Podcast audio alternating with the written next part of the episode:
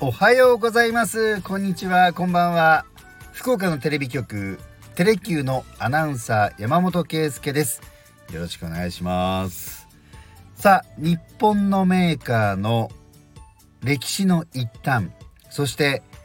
個人的な名車をご紹介するシリーズですけれども今回はマツダです。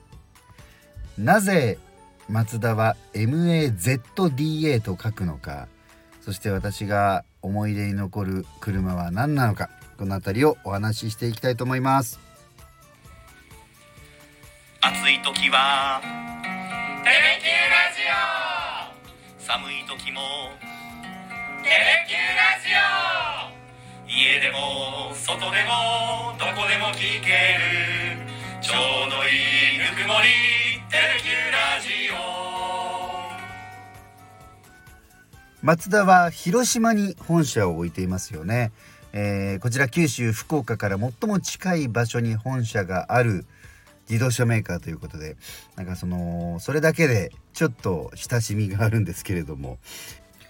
このシリーズでねお伝えしてきたように日本の自動車メーカー本当にさまざまな、えー、ルーツスタートはね、えー、自動車以外のところからというところが多いんですがマツダの場合はコルクなんですね。えコルクを作る東洋工業コルク株式会社という名称で、えー、1920年に、えー、設立されたんですね。ただ、えー、工場が大規模な火事に遭ってしまったりする中で、えーまあ、経営者が以前から、えー、志していた機械工業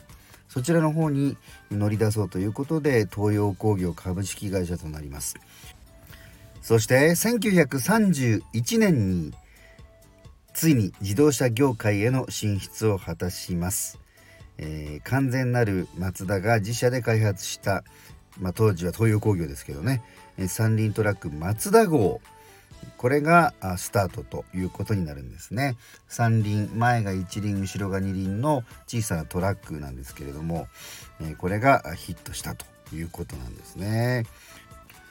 そして太平洋戦争の末期広島に原爆が投下されました、えー、松田はですねえー、郊外に本社や工場を置いていたため直接の被害はなかったそうなんですが、まあ、従業員の方で被爆した方もいらっしゃったということなんですね。でまあ、戦後はしばらく、まあ、各メーカーそうですけれども自動車というのはなかなか作れなかったんですがマツダは1960年になって初めての乗用車となる R360 クーペを販売します。1984年だいぶ進みますがマツダ株式会社に社名を変更します。でなぜマツダは英語表記 MAZDA なのか。ね、普通に松田さんであれば MATSUDA でもいいのではないかということなんですけれども、えー、なぜかと言いますと、まあ、一つはその松田という会社の名前は創業者の名字もあるんですけれども、えー、英語表記が MAZDA なのはゾロアスター教の最高の神で英知理性調和の神であるアフラマズダー。に由来しているということなんです。このアフラマズダーが MAZDA と表記するということでこの社名も MAZDA だということなんですね。松田にも紆余曲折がありました私が中学高校ぐらいですかね、えー、松田はいろいろなブランドを展開する時期がありましたえまあ、5チャンネル化というふうに言われたんですけれども1989年に始めた経営戦略でマツダ以外にスポーツカーを取り扱うアンフィニからユーノスオートザム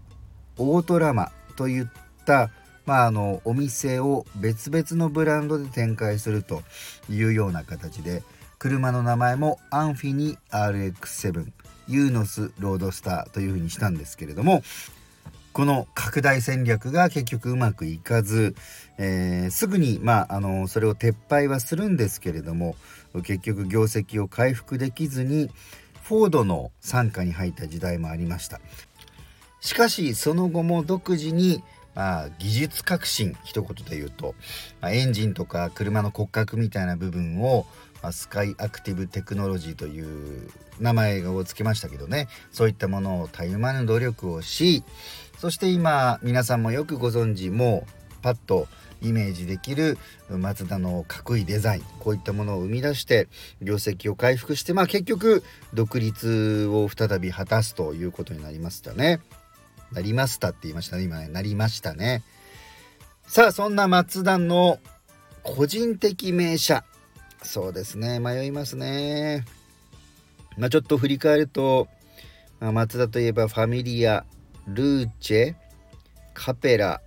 サバンナコスモロードスターねいろいろありましたけれどもあのー、まあ私が生まれる前ですがコスモスポーツロータリーエンジンを積んだスポーツカークーペですね。これかっこいいですよね。これぜひ検索してください。それから3回も試乗した車は RX8 ですね。7ではなくて8ロータリーエンジンのまあ、最後の車で、えー、クーペスタイルでありながら後ろのドアも、まあ、観音開きの形であってリアにもちゃんと人が座れるぐらいのサイズのシートがあるよという車だったんですけれども、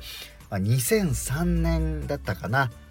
あだからちょっと20年前ですね。えー、っとね他の車とちょっとこう買い替えの時期に迷っていてなんと同じ店に3回もお邪魔して試乗させてもらった車ですね。ロータリーエンジンってあの本当に普通のエンジンレシプロエンジンと違ってこう車の回転エンジンの回転が上がっていくところがこうウィーンっていうまあウィーンって口で言うとあんまりいい風に聞こえませんけどあの軽やかな上がっていき方吹き上がり方がね非常に私好きでしたねでそんなマツダなんですけれどもまあなんかこうこんな車あったらいいなというのがあるんですよね。というのが今本当に SUV にある程度絞り込んで車を作ってますけれども例えば、まあ、我が家ちょっと家族が人数多いのでスライドドアのミニバンこれマツダはもう撤退をして今は作ってないんですが今のあのデザインとかマツダのさまざまな車作りの技術でもってえー、ああいった番型スライドドアの車を作るとどんなものが出来上がるのかっていうのも見てみたいしさらには SUV は SUV でもオフロードまあ本格的にこう悪路を走るようなねワイルドな車というのも見てみたいなという気がいたします最近のニュースで言いますとしばらく生産をしていなかったロータリーエンジンこれがまた新たな役割で復活をするようですね。というのが、まあ、電気で走る車のバッテリーに充電をするためのこう発電をする役割としてロータリーエンジンを搭載するということなんですね。まあ、かつてはそのロータリーエンジンそして最近ではもう周りのメーカーが驚くような上質であり、まあ、細部までこだわった車作りっていうものをしているマツダこれからどんな車を世に送り出してくるのか本当に楽しみです。